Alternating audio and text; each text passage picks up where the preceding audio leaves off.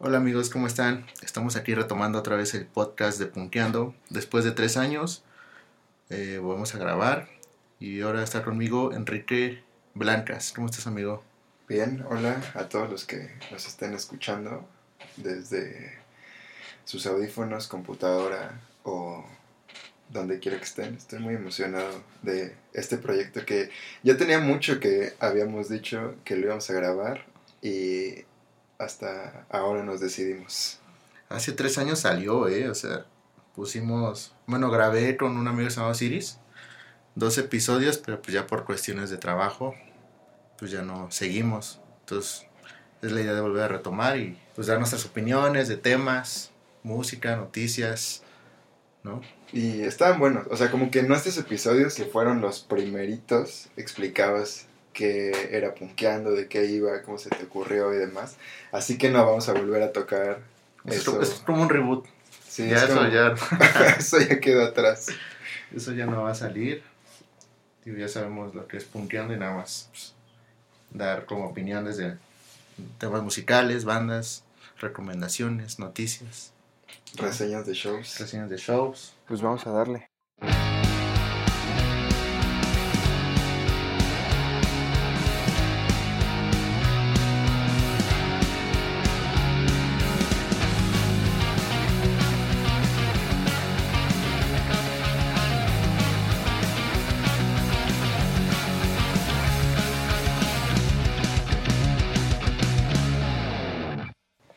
Estuvo tu fin de semana? Pues bien, fuimos a Insight en el Sala Hubo dos shows este fin de semana. y a Así es. Real Friends el viernes. El jueves, Insight presentó su nuevo disco en el Sala. Después de. Pues después de anunciar como a Tano Altamirano como su nuevo vocalista, pues ya oficialmente presentó su nuevo EP. Hace un mes, ¿no? Fue el primer show con Tano. Encaradura, ajá. Fue como el calentamiento, ¿no? Sí, exactamente. Me gustó ese show de Caradura, pero yo creo que no les hizo justicia el lugar. Sí, es lo que te iba a comentar, como que el lugar no les favoreció. Aparte de que Inside en vivo es una banda que mete pues demasiados efectos, es, o sea, el sonido se saturó demasiado en Caradura y como que no se disfrutó mucho el show. Y pues ahora sí, en un venue más grande como es el Sala, pues ahora sí que Inside lo aprovechó y fue un buen show. Lo importante del evento del concierto fue que la gente aceptó a Tano, ¿no? Como- Exactamente. como que ya la gente se está haciendo esa idea de que Tano es el nuevo vocalista de Inside y pues ya es la nueva faceta de la banda. Y pues eh, Sí, eso te iba a decir, o sea, buena respuesta de la gente, ¿no? No hubo como hate, no, no se sintió como mala vibra ni nada. Y, creo que fue eh, un poco contrario a lo que sucedió en Caradura, porque ahí sí había gente, la verdad. O sea, hay que decirlo como esperando, eh, a ver, sorpréndeme, a ver qué tienes que ofrecer como nuevo vocalista, ¿no? Y ahora ya fue como algo muy diferente, como dices, la gente ya lo aceptó y lo asimiló y... obviamente pues va a haber gente que iba a decir, los dejo de escuchar porque no está Conrado. Pero pues es- fue padre de que la gente como que le diera la bienvenida, que gritaban bienvenido a Inside Tano, este... Obviamente la banda pues ofreció su show. Siempre ha sido una banda como muy hermética, ¿no? Como que no, no está como hablando entre canción y canción. Fue un Sí. show directo. Tano se mostró agradecido. Y pues interpretaron todo su nuevo EP, sus éxitos. No sé tú cómo te... Que, que también me, me, me decías eh, ese día que a ti no te gusta tanto como ese nuevo EP de Insight. Sí, es que el nuevo EP pues, es otro sonido al que veníamos escuchando de Inside. Eh, veo como bandas como. El sonido suena como a bandas como Trice, como Nothing. Es como más experimental y que ya se escuchaba en el disco de Car, Sí, ¿no? en, el, en el que sacó de su proyecto solista como Accidents. Ya se escuchaba como esa influencia. Obviamente, pues vas creciendo y no vas a hacer lo mismo que hace 10 años. ¿no? Sí. Se, se entiende la evolución de la banda. Y te digo, suena como ese tipo de bandas como Trice, eh, Gates. Te digo, pues es la evolución normal y a mí me gustaría como que Insat siguiera, que no más fuera como esta un capricho más de decir, ah, pues ya no vocalista, nuevo EP, y shows, un tour, ya no se, nos desaparecemos otros dos años. No, y justo era lo que eh, platicaba con Tano, porque lo entrevisté eh, un par de días antes del concierto y le preguntaba de eh, cómo iba a ser el futuro de Insight, justo como hacia dónde se iban a dirigir y qué tanto iba a poder aportar él a la banda. Eso es algo que a mí me llama mucho la atención, porque pues al menos en el Insight de hace 10 años, como dices, pues sí se veía como o más bien está marcado de que pues quienes hacían las canciones era Carr y él llegaba con las ideas y producía y demás. Siempre ha sido así, ¿no? Siempre ha tomado como la batuta o líder de la banda. Ajá. Y, y ahora, pues no sé, a lo mejor Tano podría aportar eh, letras, melodías y, y, demás. Digo, no sé qué tanto, qué tanta apertura haya, por lo que me comentó, pues fue de que sí, están abiertos a hacerlo, pero pues es también muy pronto, ¿no? O sea, acaban de sacar música, entonces no sabemos. Y aparte estas canciones estaban grabadas cuando Tano entró. Por lo que yo sé, Conrado grabó las canciones, pero pues obviamente por, por los problemas que tuvieron, pues obviamente se van a regrabar. Bueno, la voz yo creo. ¿no? Ajá. Pero pues obviamente toda la, la música y las letras son de Car. Sí. Digo, no se me hace malo, es un buen material, es una nueva carta de presentación para lo nuevo que va a venir. Digamos, gustaría como un disco completo. Digo, pues a esperar. Digo, pues el show fue bueno. Y enhorabuena que esté Inside de, de, regreso y pueda como retomar ese segundo aire. Pues, se convierte en una banda, pues, lo que siempre ha sido, ¿no? De las bandas más representativas, puede decir que de la escena. Sí, complicado, ¿no? El, el panorama, porque yo lo veo así, o sea, de presentarse en un teatro Metropolitan, en un Plaza Condesa, o sea, como que ha ido bajando la afluencia del público, que digo, no es precisamente culpa de la banda, sino los tiempos cambian y la gente deja de escuchar. es parte de ese cambio. O sea, por ejemplo, pues en el Plaza presentaron los 10 años de un disco. Obviamente tú como fan, pues, ah, es mi disco favorito. Vas, llenas un plaza en el Teatro Metropolitan, creo que también fue presentación de otro disco. Despedida. De ah, fue despedida, pues obviamente pues vas a... Se va a llenar. Digo, ojalá pues siga más Insight por buen tiempo, que no se desaparezcan tanto. Ojalá. Y el viernes fuimos a, a la Alicia también, que fue la primera visita de Real Friends, ¿no? Sí, vino Real Friends por primera vez a México. Creo que desde que lo anunciaron, eh, tenía yo como este mismo problema que acabamos de hablar. Siento que iba a ser en un foro que no le iba a hacer justicia a un sonido como el de Real Friends. Pero creo que al final, pues, eh, no hubo ningún problema eh, técnico, ni de saturación de sonido, ni de nada. Sonó bien. Gente, pues creo que hubo, hubo el, el, número exacto de gente, ¿no? No, no Se llenó el Alicia y creo que no, no iba a llegar más gente, no, no, no se veía que fuera...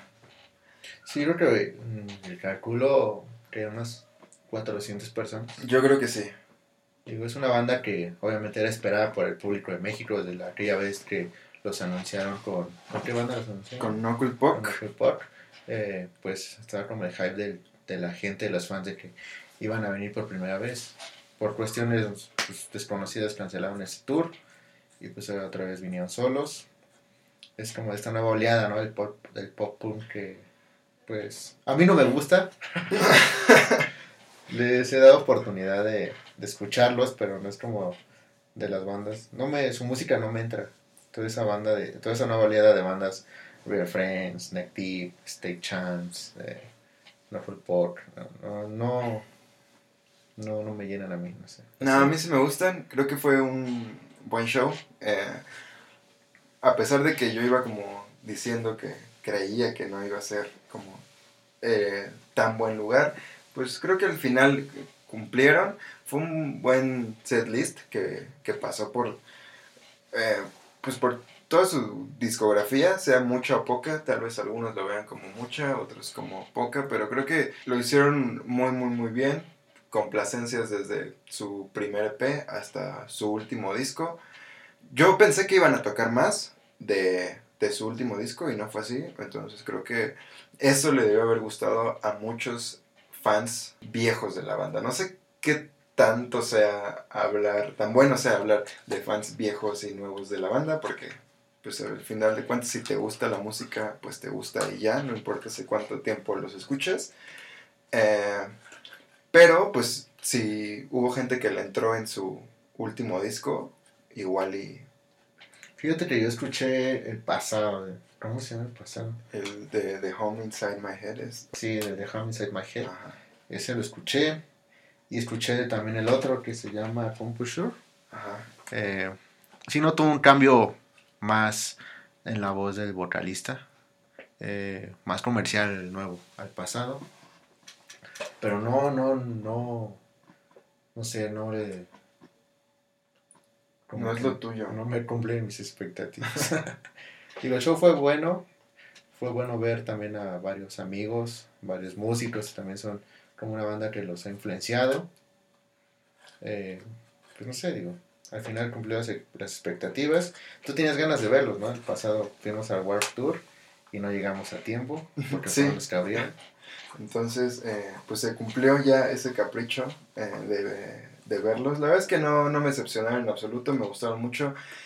Y algo que me gustó mucho fue el discurso del vocalista. Desde, Ah, sí, sí, desde que llegaron a Latinoamérica, él empezó a poner cosas en Twitter, empezó a tuitear en español, empezó a mandar mensajes en español de que había como mucha buena vibra en Latinoamérica y que los americanos deberían aprender un poco de eso, eh, haciendo referencia evidentemente hacia Donald Trump y sus discursos y el muro y demás, ¿no? Entonces, en el concierto de la Alicia, a mitad del concierto, él agarró y se puso a leer desde su celular un discurso que él traía preparado sobre todo eso, sobre cómo, cómo se vive la vibra en Latinoamérica, cómo ellos eh, pues no tienen ningún problema, obviamente, de, de racismo ni, ni nada de esto. Entonces, que, que- creo que eso se me hace muy importante porque pues de ahí viene el todo el mensaje, ¿no? O sea, a pesar de que dices que son como bandas que suenan a lo mejor ya más comercial y que son bandas que ya no tienen nada que ver con el punk de hace 40 años, pues creo que creo yo que, que el sentido de comunidad y el sentido de tener ahí a lo mejor un poquito de postura eh, hacia la política o contracultural, pues sigue muy vigente, ¿no? Y, y, y se me hizo muy valioso eso de que si tiene un micrófono, Alce la voz. alce la voz. Exacto. Sí, fue un mensaje emotivo y creo que fue contundente y pues modo, digo. Voy a decir que entre nosotros debemos de, de apoyar. Sí, o sea, eh, a lo que voy es que no necesitas ser ruidoso para mandar un mensaje. Y tenemos un cachito, a ver si lo podemos escuchar. Vamos a escuchar el, el discurso de... ¿Cómo se llama? Dan Lampton. Estoy segura de que ha visto en las noticias que él ha llamado a inmigran- inmigrantes mexicanos violadores, delincuentes, traficantes de drogas y muchos otros nombres ofensivos con los que muchos de nosotros no estamos de acuerdo. Nuestro presidente tiene un mensaje de odio que no comparti compartimento, er, compartimos. Ha avisado en nuestro país y ha sacado a la luz el racismo, el sexismo, la homofobia y muchos otros tipos de intolerancia. No creo que necesitemos un muro en nuestra frontera y que los centros de detención hayan separado a muchas familias y hayan causado tanto dolor.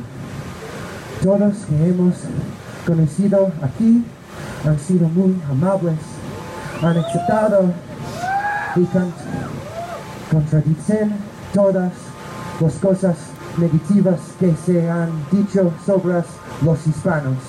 Ahí está. Bueno, y como decíamos, eh, Real Friends se presentó en el Warp Tour de hace un año y justamente acaban de anunciar el line-up del 25 aniversario del Warp Tour. Que aquí yo quiero decir algo, porque mucha gente en redes sociales veo que se queja y manda comentarios como de, no que habían dicho que ya era el último el año pasado y que los estafaron y un sinfín de comentarios que van sobre esa línea. Pero nunca se dijo que iba a ser la última edición el año pasado. Sí, fue como, se va a acabar el Warp Tour, pero como lo conocíamos, ¿no? Como un tour por más de 30 ciudades por Estados Unidos, o sea, como tal sí va a acabar esa, esa modalidad. Si Ese concepto, ah, concepto. Y ahora pues él siempre dijo, ¿no? Que tenía algo planeado el, para los 25 años. Ajá, que son este 2019, se cumplen 25 años del festival. Y a principios de enero se dieron a conocer las ciudades. Cleveland, Atlantic City y Mountain View, California, ¿no? California, sí. Bueno, antes de hablar de cartel, solamente también quería como comentar de que igual había muchas expectativas de este cartel, ¿no? Porque ya se habían anunciado festivales previos, o sea, por ejemplo, estaba el Punk Rock Bowling, estaba el Back to the, Be- Back to the Beach, Ajá. el Slam Festival en Reino Unido, y pues así. Entonces, esos carteles o esos line-up de esos festivales estaban como a la altura. Entonces esperaba como que el Warp Tour tuviera, pues a lo mejor, mejor, ¿no? Mejores bandas y creo que cumplió las expectativas, ¿no? Yo siento que está muy bien el line-up de este año, Variado. variado, y siento que, pues sí, lo amerita un 25 aniversario, ¿no? Como que las bandas sí son acorde, acorde a lo que se esperaba. Sí, creo que eh, una muy cantada eh, o muy rumorada era Blink El 182, regreso de Blink. que, pero que solo está en una ciudad y no está en California. Bueno, hay que aclarar también, o sea, el festival va a ser como, pues un festival, ya no va a ser como el tour, o sea, van a ser dos días en cada ciudad y por eso anunciaron como dos carteles diferentes, pues en este caso Blink está nada más en Atlantic City Ajá. y este y no va a estar en California, ¿no? Que uno supusiera que iba a estar ahí. Sí. Y, y bueno, también eh, creo que es importante mencionar eh, que Cleveland no va a ser una fecha tan grande, solo es como la apertura, eh, porque hicieron una alianza con el Salón de la Fama del Rock and Roll, que está justo en esa ciudad, y van a abrir un museo del Warp Tour con, como con reliquias de lo que ha pasado durante los 25 años, pósters, anécdotas, videos y demás. O sea, van a tener como una salita destinada a, al 25 aniversario del Warp Tour y solamente van a tocar un día algunas bandas, que no sé si las quieres decir. Que Simple Plan, Ajá. With the Kings, Horton Hates, Emery, no son los que van a tocar ese día. Ajá. Y ya los el 29 y el 30 de junio es en Atlantic City.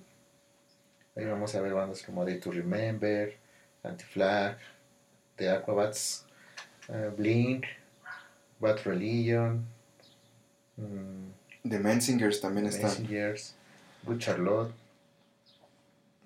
Otra vez repite Simple Plan y With the Kings, Sleepy. Es como si está variado, ¿no? Como que de los 25 años tomaron pues todas las bandas bandas de todas las épocas que han pasado forman el line yo yo siento que faltó como de la nueva oleada no el pop punk como que sí faltó Sí, ¿verdad? Yo también sentí eh, eso un poquito, pero la verdad es que no me, no me afecta, la verdad es que está bien. Había, hubo varios años que eh, también venían ya como en esa línea de que estaban State Champs, Knuckle Poker, Friends, Neck Deep. Y que justamente si están celebrando un 25 aniversario, pues quieres esa variedad, ¿no? O sea, la verdad es que sí se me hace como un muy buen cartel para celebrarlo y, y- y como dices, pasando por todas sus épocas, ¿no? Eh, eh, También se me hace eh, bien padre que está Gym Class Heroes. Gym Class Heroes está también este Joe Breaker Ajá, pe- pero Joe Breaker está en nada más en California, en ¿no? California pero es- también está Quicksand que son de las la primer, fue de las primeras bandas que se presentó en el primer War Eh, pues por ahí faltó Pennywise ¿o sí está? no no está No, pero está H2O. faltó Found Glory pero a lo mejor todavía faltan bandas Sí, faltan, o sea, algunas bandas, eh, pero yo creo que con las que tenemos hasta ahora está bien. O sea, las dos ciudades, eh, los dos carteles, pues está variado y ¿Y qué va a ser o qué? esperemos que sí, en eso andamos. Hablando del festival, me gustaría como comentarte algunos datos del, del, del Warp. No sé, ¿cómo ves? A ver, ¿qué traes? Dice, el Warp Tour fue creado en 1994 por Kevin Lyman. El nombre provino de un... porque él trabajaba mucho para una revista de, de streetboarding y snowboarding. Y también tiene otra revista llamada War Magazine, como la de la mexicana, ¿no? Ajá. Entonces se le ocurrió llamarle al director y dijo, oye, ¿me puedes prestar tu nombre? Y fue como le puso The Warp Tour. Ok. Fue como la primera edición. En ese tiempo todavía no, no este, Vans no patrocinaba. Fue hasta 1996 cuando Vans se sumó al, al festival y hasta hoy en día sigue patrocinando. Es uno de los principales patrocinadores, ¿no? Sí, o sea, y el nombre ya se quedó así como para siempre, ¿no?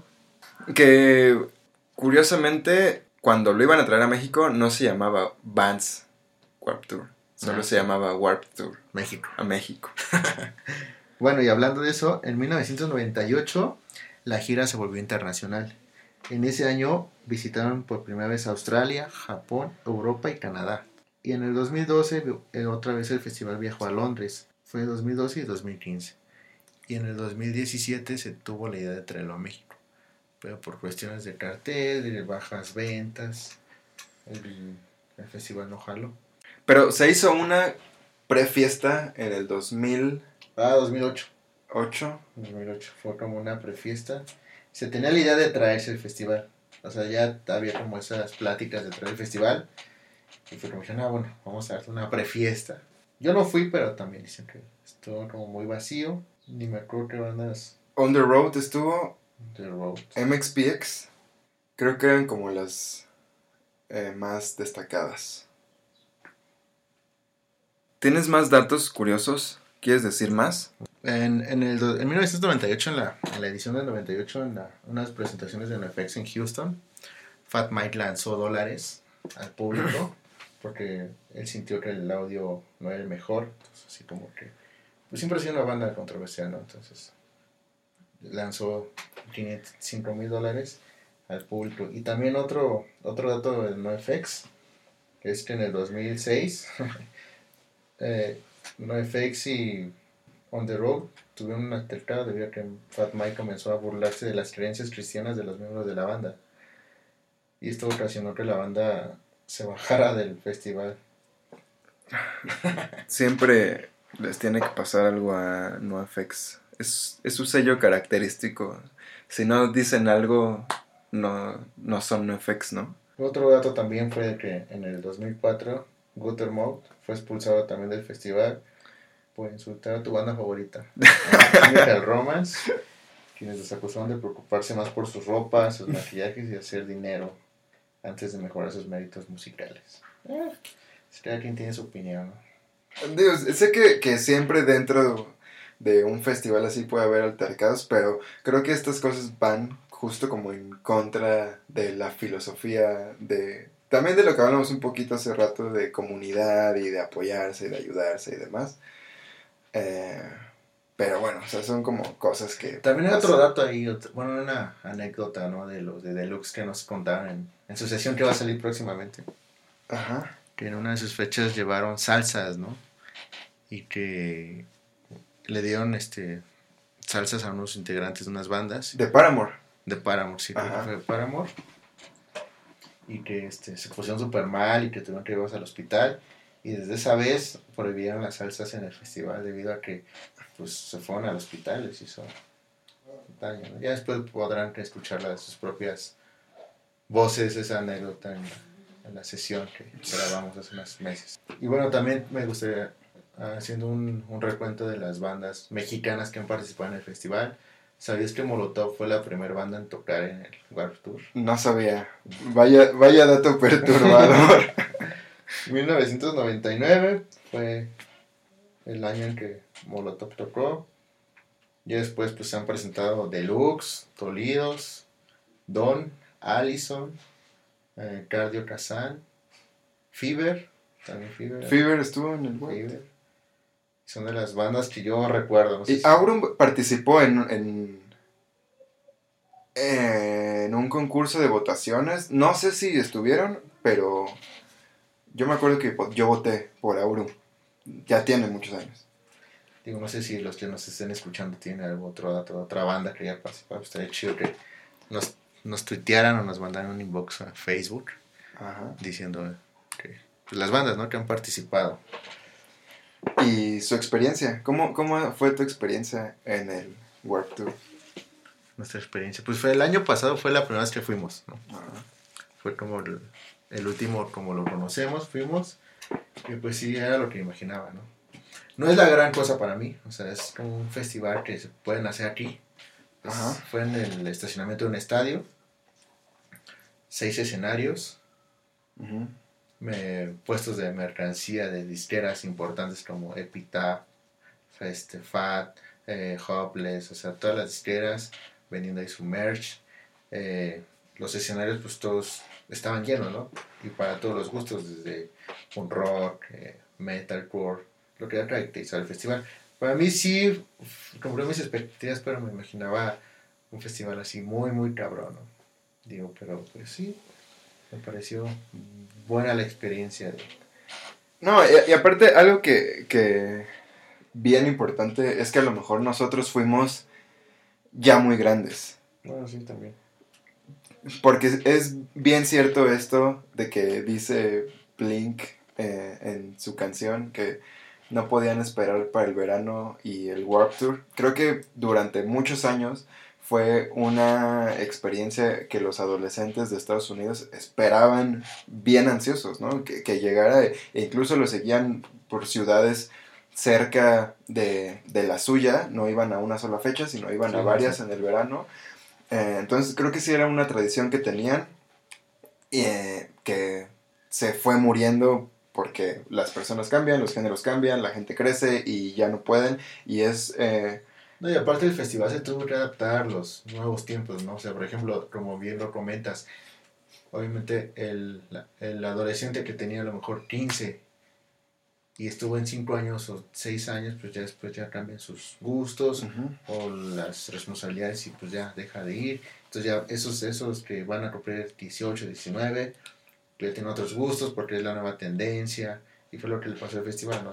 Fue un festival que te ponía bandas como Pennywise, como Quicksand, como los No Doubt, como Limp Bizkit, pues ahora poner a bandas de nueva oleada, ¿no? Como fue en su tiempo el metal porque estuvo muy de moda en Estados Unidos, meter bandas como Austin Alexandria, este, pues todo eso, ¿no? sí. pero se tuvo que adaptar y yo creo que fue algo que hizo que el festival muriera como Lo- como lo conocemos. así.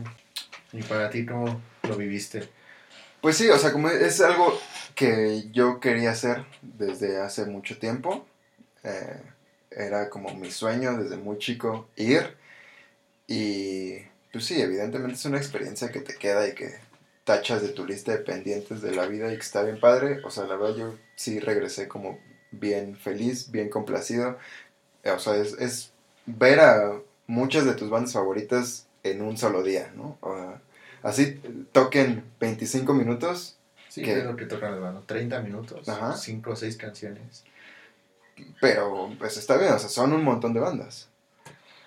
Eh, algo que me gustó mucho, que, eh, que es un contraste como, como bien eh, notorio a México, es que la gente no es como tan apasionada en los conciertos, ¿no? O sea, sí se arman mosh pits y demás, pero no son, no, no, no hay como tanta calidez, no hay como tantos gritos.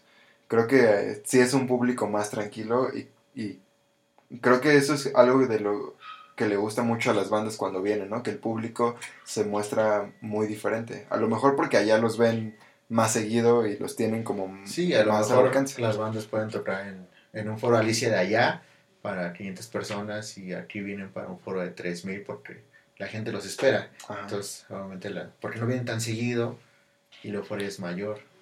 Y yo también siento que sí, fue una buena experiencia. Fue- no tan como lo esperaba, pero bueno, sí, me divertí. Eh, bueno, pues ya nos quedamos con ganas de que viniera a México el Warped Tour algún día. No, ya no creo yo que lo vayan a traer. Es que aquí el, el fan mexicano tiene esa idea de que tienen que venir bandas como NoFX, como Pennywise, como Rancid, como sea, ese tipo de punk rock que el festival años ya no lo tiene. Pero esas bandas en México siempre he creído que pues te llenan un foro de 2.000, 3.000 personas. Sí. Y yo creo que una banda para que tienen 20.000 que a lo mejor es el sustento para poder armarlo, luego difícil. Yo creo que nada más un Blink, un Green Day te podrían pues, llenar un foro Pegaso, ¿no? Y Paramore también. Un Paramore, pero pues Paramore está como lejos ¿no? de lo que... Pero se podría. O sea, El cartel no era malo, o sea, estaba Incubus, que formó parte del Warrior, pero la gente quería otro tipo de Ajá. bandas. Estaba Good Charlotte, que ya vino, ¿quién más estaba? estaba Fun in Reverse. Estaba Bullet no for My Valentine. Bullet for My Valentine. Es una banda muy grande también, ¿no? Eh, la- nosotros la vimos en el Notfest Sí. 2017. Y sí, Y la verdad es que sí tenían mucho público. Estaba Never Shall Never, Mayday Parade, que van a venir. Mexicanas estaba División, que es una banda pues grande. que te llena pues un Metropolitan, Un cinco mil personas. Llenó el auditorio, bueno, 8 mil personas en el auditorio. Insight. mm, Estaba Termo, Allison, como esas bandas que fueron como esa oleada, ¿no? Bueno, pero esa es otra también. O sea, como que son bandas que el público ya vio y que saben que pueden ver pues con más facilidad. En cualquier oportunidad que tengan es más fácil verlas. Entonces, Pero ser el soporte del Mexa, ¿no? Tenía que estar. Sí, sí, no digo que esté mal, pero sí entiendo muchos comentarios que a lo mejor en su momento me hicieron de que pues es que esas bandas ya las vi, ¿no? Entonces, pues sí, eh, nos quedamos con las ganas. Tristemente se canceló. Como dices, ya no creo que haya uno No. aquí en México.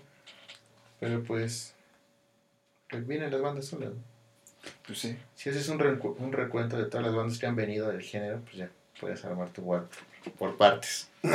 Sí, ya has visto a varias. O sea, creo, creo que eh, algunas de las que faltarían de venir, por ejemplo, banda de Warped Tour, vi que te lo he dicho antes, es de Wonder Years, ¿no? Por ejemplo, Four Years Strong, que canceló dos veces. Y de ahí en fuera, pues creo que las de Metalcore y Vienen seguido. vienen seguido, las de Pop Punk, pues Vienen- empiezan a vienen venir. Eh, y pues otras bandas más grandes, pues Blink ya vino en su momento. Que no creo que vuelva a venir. No sé, Sí, o sea, también como que el público mexicano Digo, entiendo la experiencia, ¿no? O sea, entiendo que, no solo es el ver a las bandas, sino el vivir la experiencia del Warped Tour. Obviamente no iba a ser igual. O sea, Sí. el Warp Tour México iba a ser como un Notfest, como un eh, Hell and Heaven, o sea, ese tipo de festival. O sea, como que vivir la experiencia es ir allá. Sí. No es lo mismo que iba a ser aquí. ¿Estás de Y, y, pues si ustedes han ido, mándenos cómo lo vivieron y cómo fue su experiencia. Y bueno, no es, no es dato curioso, pero salió una noticia eh, recientemente de que Kevin Lyman, el fundador del Warped Tour, quiso reunir a My Chemical Romance para esta edición. Una chica le, le puso un tweet de que si podían ver a My Chemical Romance, por favor, que si los pueden reunir. Y Kevin Lyman le contestó, lo intenté. ¿Cómo ves? Es de esas bandas que igual no sabemos por qué se desintegran, ¿no? Y al final de cuentas siguen haciendo música juntos, en proyectos separados de la banda. Sí, o sea, no, no tuvieron ningún problema No, personal, ¿no? no. se siguen llevando bien, siguen siendo amigos, solo ya no quisieron tocar. Y una prueba de eso es la reciente soundtrack de, de Umbrella De Academy, que pues participa, ¿no? Y pues eso son los- las incógnitas de la vida, decir, ¿por qué se separan? ¿O por qué ya no quieren seguir así, no? Yo, yo creo que, eh, que también funciona como para quedarse ahí como O sea, si siguen sacando música, y es lo que decía Jared Way en una entrevista, ¿no? O sea, la gente te exige más y llega un momento en- con el que no los vas a tener contentos con nada, por más que tú te esfuerces y por más que hagas eh, lo que quieres hacer, ya no estás pensando en hacer música para ti, sino Para, para, complacer. para complacer. Y pues sí. Sí. creo que eso ya no está tan padre. Eh, entonces, pues digo, que las bandas que se deshacen así, se quedan como... Sigues hablando de ellas durante mucho tiempo y sigues pidiendo reuniones y sigues escuchando su música y sigues deseando que regresen, aunque sepas que no lo van a hacer. ¿Y tú crees que regrese? Pues eh, yo creo que sí, en algún momento. No sé si pronto. Pues se especuló, ¿no? Cuando fueron los 10 años de The Black Parade, Ajá. se especuló que podría haber un regreso de para celebrar los 10 años, un tour, a lo mejor una fecha nada más. Pero ahí quedó. No, Pero es- no, no, no se dijo más. Y también, hablando de My Chemical Romance, se, se anunció la visita de Fra- Frank. Airo. Airo. Ah. Va a venir el guitarrista a presentar su nuevo proyecto, ¿no? Sí, y y esa es otra, como que mucha gente cree que los integrantes de My Chemical Romance están desaparecidos y en realidad todos están como pues, haciendo cosas eh, por separado. Mikey Way estuvo con Water Parks, eh, Ray Toro en, en- grabó con Jared Way y pues Jared Way es como obviamente el que más reflectores tiene por Umbrella Academy, porque está sacando música en solitario. Y Frank, que viene. Debo decir que a mí no me gusta tanto su música en solitario, pero sí soy muy admirador de él como guitarrista. Entonces, pues ahí estaremos. El 2 de mayo en sala, ¿no? 2 de mayo en sala, jueves 2 de mayo en sala, 9 pm. Se pueden ir por sus boletos si quieren ver a un integrante o De integrante de My. Chemical. ¿Qué te parece si hablamos de algunas noticias que han salido en la semana? A ver, a ver, ¿cuál tienes? Eh, tengo una que eh, tiene opinión dividida. Seguramente muchos aquí le van a dar stop y muchos van a seguir escuchando muy gustosos. Ah, Y es que eh, Cross Vázquez, baterista de Panda, hizo una publicación el 28 de febrero respecto a los tres años sin Panda. Porque ese día eh, el hashtag tres años sin Panda fue tendencia todo el día en México. Y entonces él en la noche subió un video a su Instagram que vamos a ver. Vamos a escuchar qué es lo que dijo. Bueno, pues hoy se cumplen tres años de aniversario del, único, del último concierto de Panda, así es que, pues muchas felicidades. Y este, y pues pronto van a venir cosas muy bonitas. Hemos estado trabajando arduamente en, en unas cosas que todavía no les puedo decir, pero está quedando bien chido. Así es que, más pronto de lo que este, saben o algo así, no sé cómo se diga, este, les avisaremos. Saludos. Ya, ¿qué te parece? Pues no dice nada de Panda, ese es un hecho. Lo que sabemos bien es que si siguen trabajando, han trabajado en algo después de que Ricardo y Arturo hicieron su proyecto aparte, se metieron al estudio y dijeron vamos a grabar algo. No sabemos si sea un nuevo vocalista, no lo confirma ni lo dice, nada más deja que están trabajando en algo. Eh, yo creo que no pueden estar esperanzados a alguien o a decir hasta que él quiera, en este caso pues, José Madero, vamos a ser obviamente ellos como músicos que tienen esa ganas de hacer algo, ¿no? Esa, ¿cómo se dice? Mm, Necesidad. necesidad de, creer, De de crear. seguir, y que- seguir y hacer algo. Puede ser que a lo mejor sea una nueva banda, un nuevo nombre, y pues sean los tres, eh, o puede ser que sea un nuevo vocalista, no lo sabemos, sobre el tiempo pues ya nos dirá. En lo personal me gustaría que fuera, pues que siguieran el paso de Inside, ¿no? O sea, O sea, si te gustaría ver un nuevo vocalista. a mí sí. A mí no. Obviamente, pues es lo que sucedió el fenómeno de Inset recientemente. Bueno, los fans dicen, no, es Conrado era la banda, ¿no? En este caso, pues José Madero era el que componía pues, letras, melodía, ¿no? Y por entrevistas que hemos visto se decía, ¿sabes qué? Yo llego con esta idea, ustedes síganme. Sí, pe- pero pues como dices, no, no pueden eh, estar esperando. Él ya siguió con su carrera, que tiene una carrera muy consolidada ya como solista.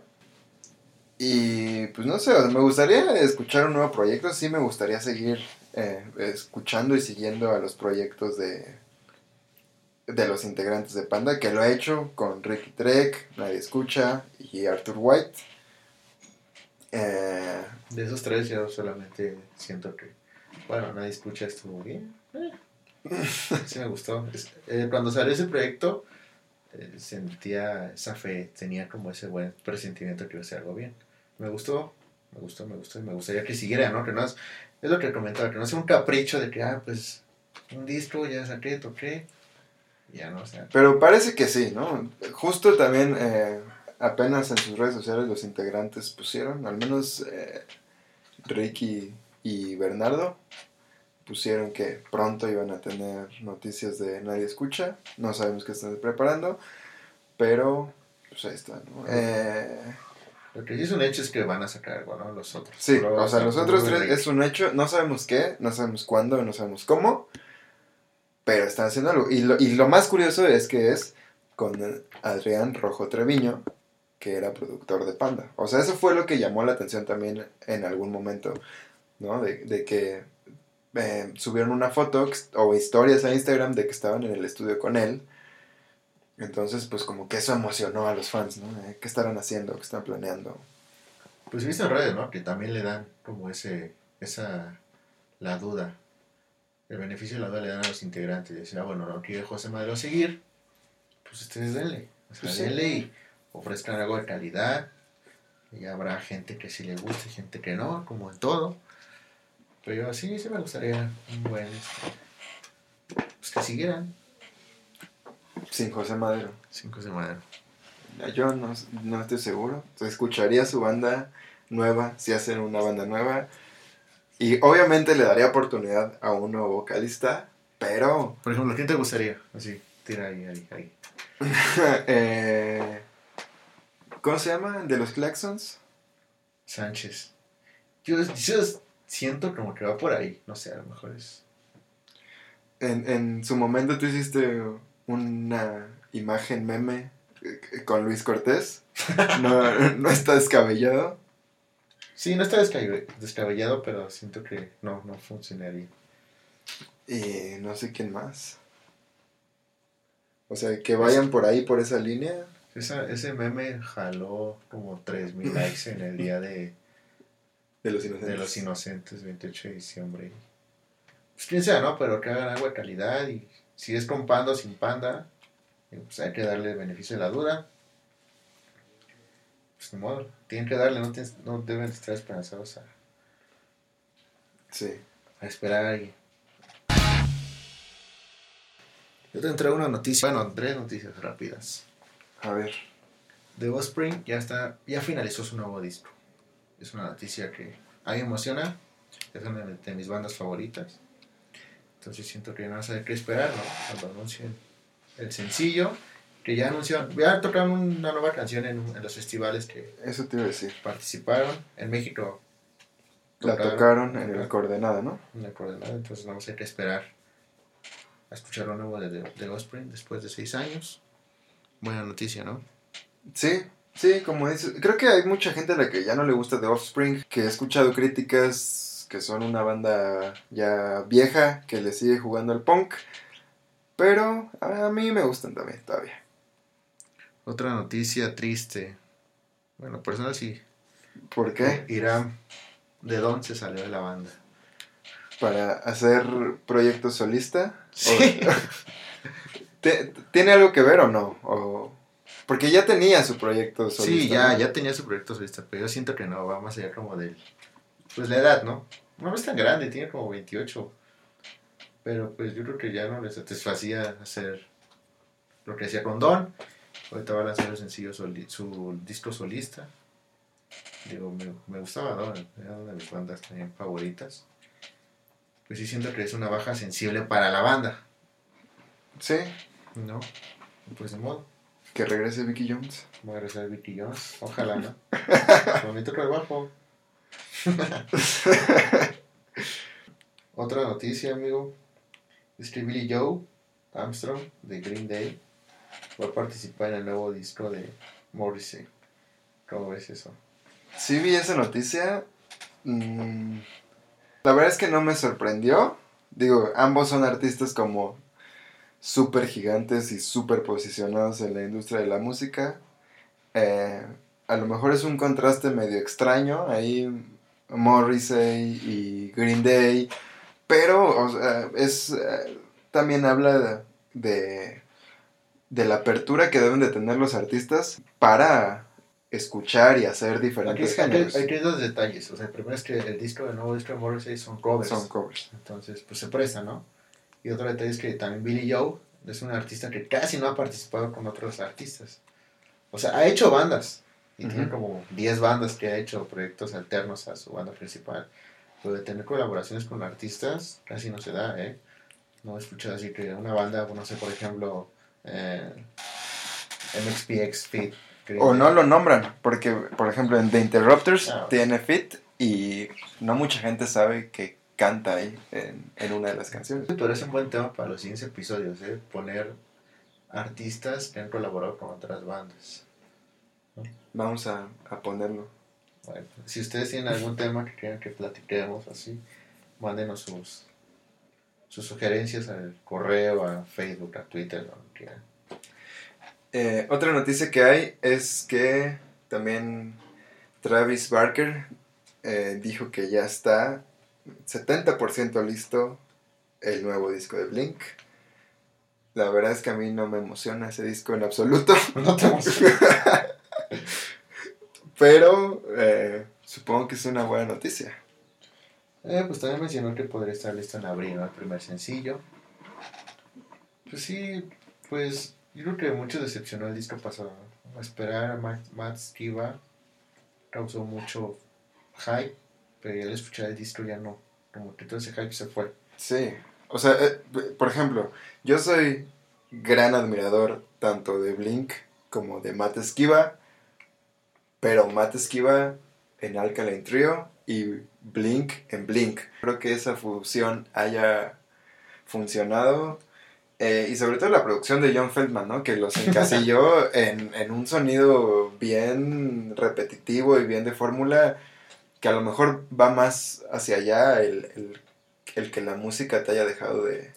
Es que siento que ese disco, el California, fue un disco como para atraer nuevas generaciones, no para satisfacer a los fans viejos. Porque si te das cuenta, suena a las bandas, bueno, suena a John Feldman, ¿no?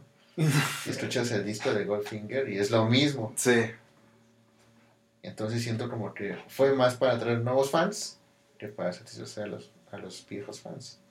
puede ser. Y hay que esperar es, este nuevo material. Yo no soy fan de Blink. No, no es una banda de, de mis favoritas. Bueno, también lo que dijo es que eh, este nuevo disco estaba enfocado con un sonido más hacia lo que habían hecho en su disco homónimo eh, o su disco sin título, que iba más con canciones como Feeling This.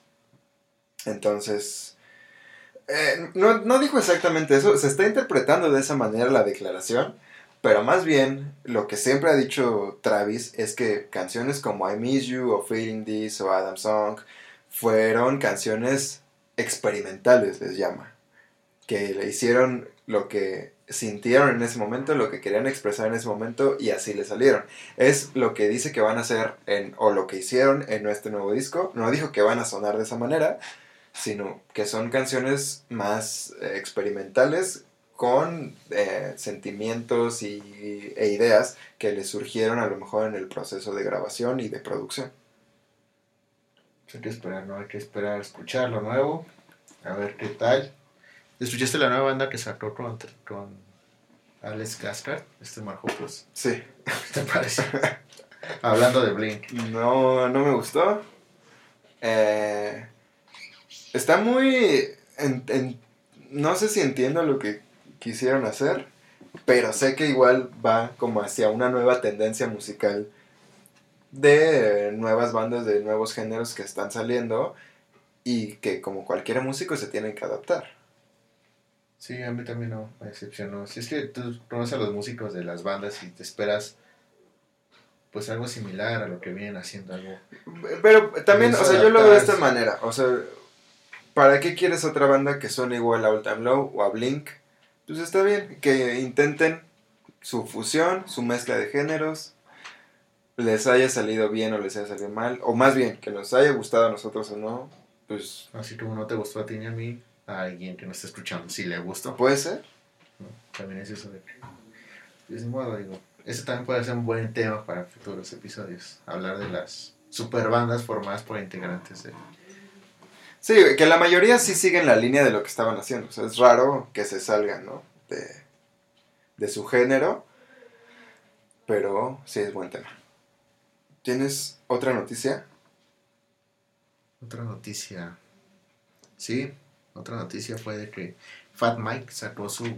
anunció un nuevo disco con su proyecto alterno, o su alter ego, Cookie the Clown. ¿Cómo es ese? Mm, Ya lo había anunciado. Y también Travis Barker grabó las baterías de ese disco. Ah, es cierto. Eh, pues sí, también eh, escuché el, el sencillo que sacó. Bastante prometedor. ¿Cómo se llama el sencillo? Punk Rock Save My Life. Punk Rock Save My Life. Y también a la par de esto, pues también hay que informar a la gente que Narfex está trabajando en un nuevo disco. Y en un documental que a mí me emociona mucho. Sí, el tráiler, sí, a mí también me Se, dejó... se veía muy prometedor. Sí, me dejó emocionado ese tráiler. Si no lo han visto, vayan a... Sí, el, el documental de que le estamos hablando es sobre su festival que se llama Punk in, Dru- in. Punk in ajá. Y es un documental que tiene entrevistas con un montón de integrantes de bandas de punk rock. eh, y hablan no solo de la importancia del festival, sino de qué significa el punk para ellos, qué significa ser punk para ellos, a pesar de que algunos tienen eh, pues ya más de 60 años, ¿no? Sí, eso es lo impactante de. La edad. Sí, y justo lo, lo dice en el tráiler. eh, creo que es el vocalista de Bad Religion, que mucha gente asocia el punk con ser joven y contestatario, pero que también puede ser punk siendo adulto y viejo, ¿no? Y eh, pues ahí están los ejemplos. Entonces hay que esperar ese documental. Está... Se me hace muy interesante lo que tienen que decir esas personas. Fíjate que oh, se me acaba de ocurrir otro tema para futuros episodios, hablar como quiénes serán los nuevos Bad Religion, los NoFX. Ahora que, pues como bien lo comentas, tienen más de 60 años, siguen haciendo música, pero actualmente quiénes son las bandas que los van a reemplazar en un futuro. O sea, uno habla de Bad Religion que tiene más de 30 años en, en trayectoria, de NoFX, de Social Distortion, de Pennywise, de todas esas bandas. Y ahora, ¿quién son esas bandas que vienen detrás de ellos? ¿No? Puede ser un buen tema. Y pueden mandarnos quiénes ustedes creen que son esas bandas para que las comentemos y, y ver si estamos de acuerdo o no. Como todo este podcast, que es solo una opinión, no son, eh, no son las verdades universales, es, son algunas noticias comentadas y ya por dos sujetos con acceso a internet y una computadora. Eso es todo por este episodio, amigos. Esperemos que les haya gustado. Como bien dice Enrique, pues va, va a ir en esa línea este, nueva, este nuevo proyecto, ¿no? Retomándolo, eh, mándenos sus temas, lo que quieren que hablemos, noticias. eh, nos pueden seguir, sigan las redes de Punteando, eh, la página web, este, visítenla para que se enteren todas las noticias que hay, nacionales, internacionales, en Facebook, en Twitter, en Instagram, eh, también en YouTube. Ya vamos a, vamos a estrenar nuevas sesiones. Se viene sesión con Luis Cortés, se viene sesión con Deluxe. Se viene sesión con Rivendell, se viene sesión con Ira- Iram de Don. Eh, estamos ahí trabajando para traerles nuevos artistas, para que se enteren de sus detalles de su vida, de cómo eh, empezaron a tocar guitarra, cómo se influenciaron por hacer música. Es abrir la nueva temporada. Eh, también escuchen el compilado que salió hace unos días. Que pueden adquirir a través de Kichink, Kichink Stores, diagonal punkeando, y también... Es un eh, proyecto que ya tenía muchas ganas de hacerlo. Y pues se dio la oportunidad y esperemos que también ustedes lo, lo, lo disfruten. 14 bandas, ¿no? Fueron 20 bandas en total. Bandas de toda la República, fueron mexicanas. Entonces también estaría chido como que apoyaran esa parte.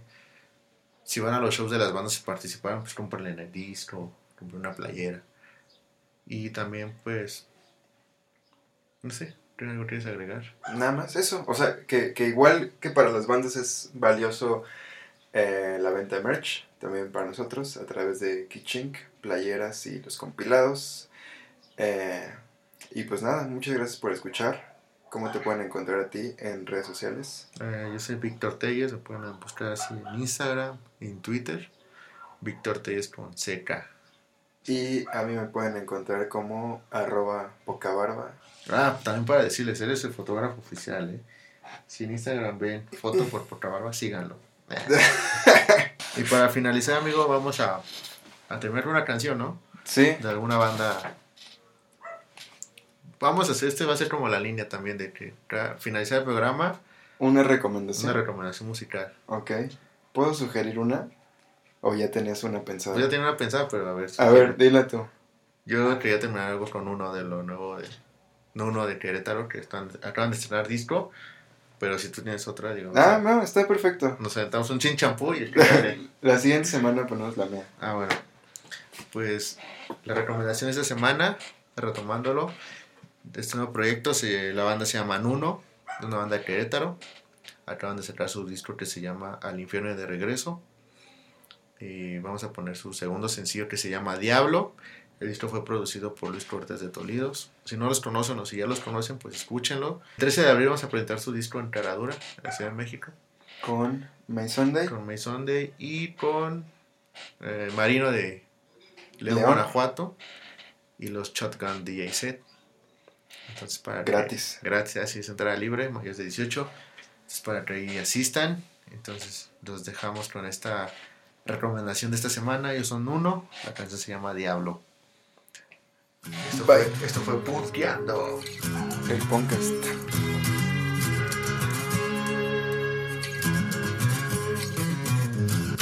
Diablo,